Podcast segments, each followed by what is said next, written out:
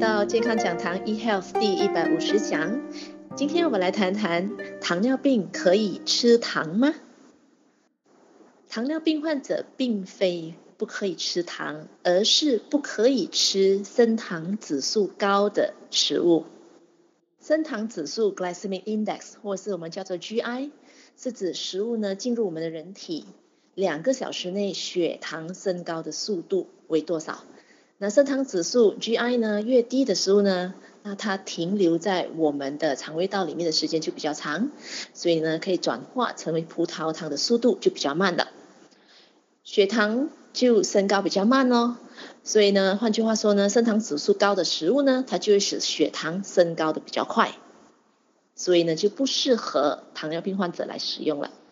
打个比方，我们说葡萄糖好了，哦，它的升糖指数是最高的。哦，它的 GI 升糖指数是一百，所以呢，糖尿病患者呢是不适合吃葡萄糖的，因为呢，一马上吃下去呢，血糖就马上升高了。那是不是说糖尿病患者不适合吃甜的东西呢？哎，那倒不是的哦，因为不是我们所有我们的口感觉到甜的东西，升糖指数是最高的，然后升糖指数也未必见得是高的。我问你一下，你觉得蜂蜜甜吗？您知道吗？它的升糖指数，它的 GI 只有五十八哎，所以我们来用这个葡萄糖一百来比较，哎，蜂蜜它的升糖指数只有五十八，您觉得马铃薯甜吗？它不是很甜的，不对，它的升糖指数竟然比蜂蜜还要高，马铃薯的升糖指数是七十八，白米饭不甜。不过呢，白米饭竟然它的升糖指数是八十八，意思代表什么呢？所以这些东东西呢，吃进我们的身体里面呢，都会变成糖分，而且升糖指数越高的话，就好像刚才我讲的，它变成糖分的速度就越快啦。所以呢，它会让我们的血糖上升起来。那有的时候我们在谈果糖，水果里边有果糖啊。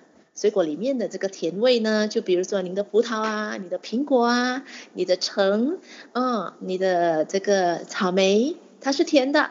那里边的糖呢，我们叫做 fructose 果糖。那果糖的升糖指数非常低的，它是适合糖尿病患者使用的，因为果糖的升糖指数才有二十三。所以今天我们沟通一个观念，我们人我们需要有正确的糖分。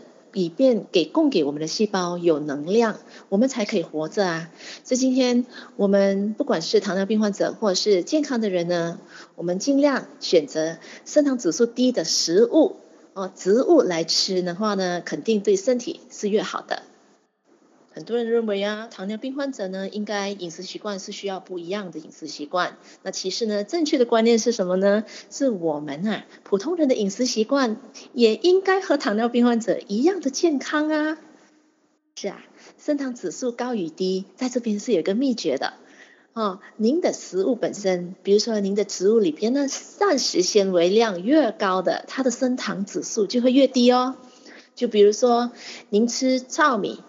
糙米里面有高纤维，所以呢，它的升糖指数会降到五十九。那你的白米饭同样也是米啊，它里边有八十八呢，所以要选择升糖指数比较高的米这个饭来吃的话呢，那就选择糙米吧。想请问一下，正常人在吃东西后血糖会不会升高呢？这个答案是会，肯定也会的，因为我们是人呐、啊。这个是正常的，我们身体的正常的反应啊。不管您是糖尿病患者还是正常的人，进食后血糖升高是再正常不过的一件事情了。它是一个正常的一个生理的现象来的。只要正常的人用餐后两个小时，那血糖呢不超过七点八 mm。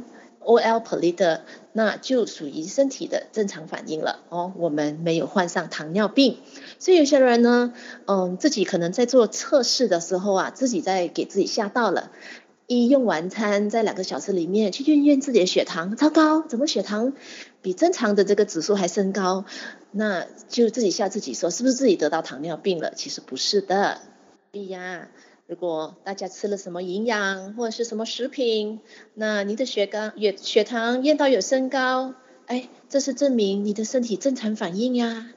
哦，在两个小时里面呢，只要超过了两个小时呢，你的血糖恢复了正常水平，那你就肯定是身体健康没有问题的了。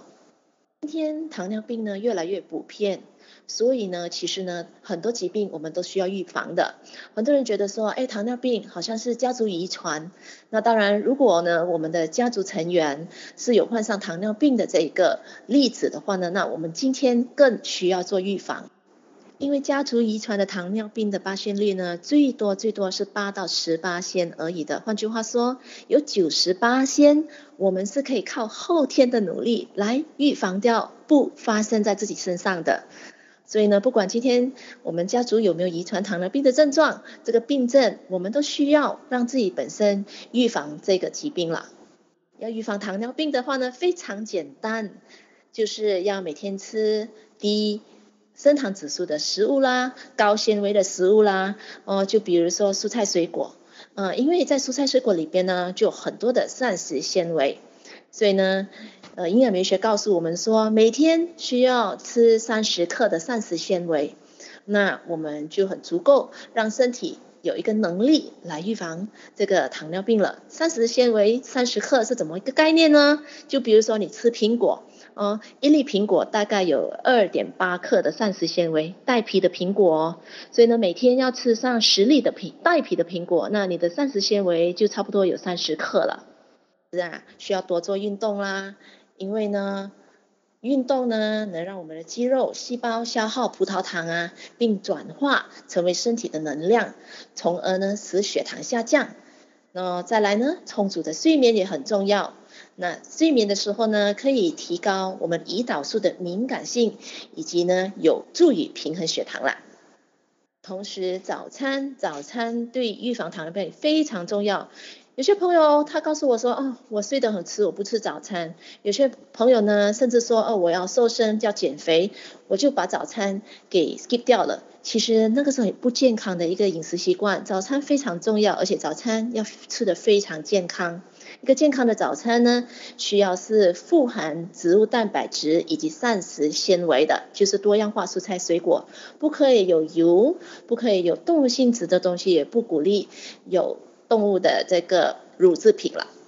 同时多喝水，记得多喝水，可以帮助肾脏呢通过尿液排出多余的血糖，保持我们健康的体重。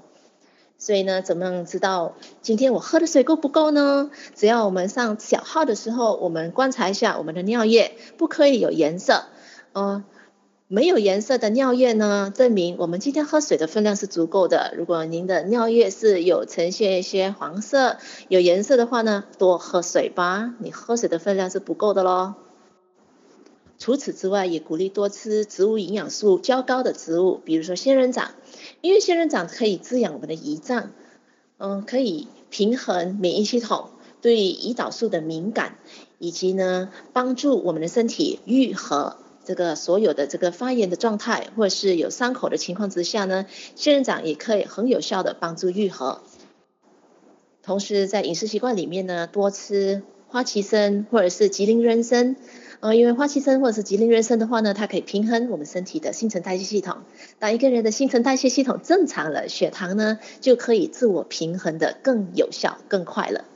所以今天不管我们是一个糖尿病患者，还是我们想要预防糖尿病，膳食习惯、饮食习惯是非常非常关键的。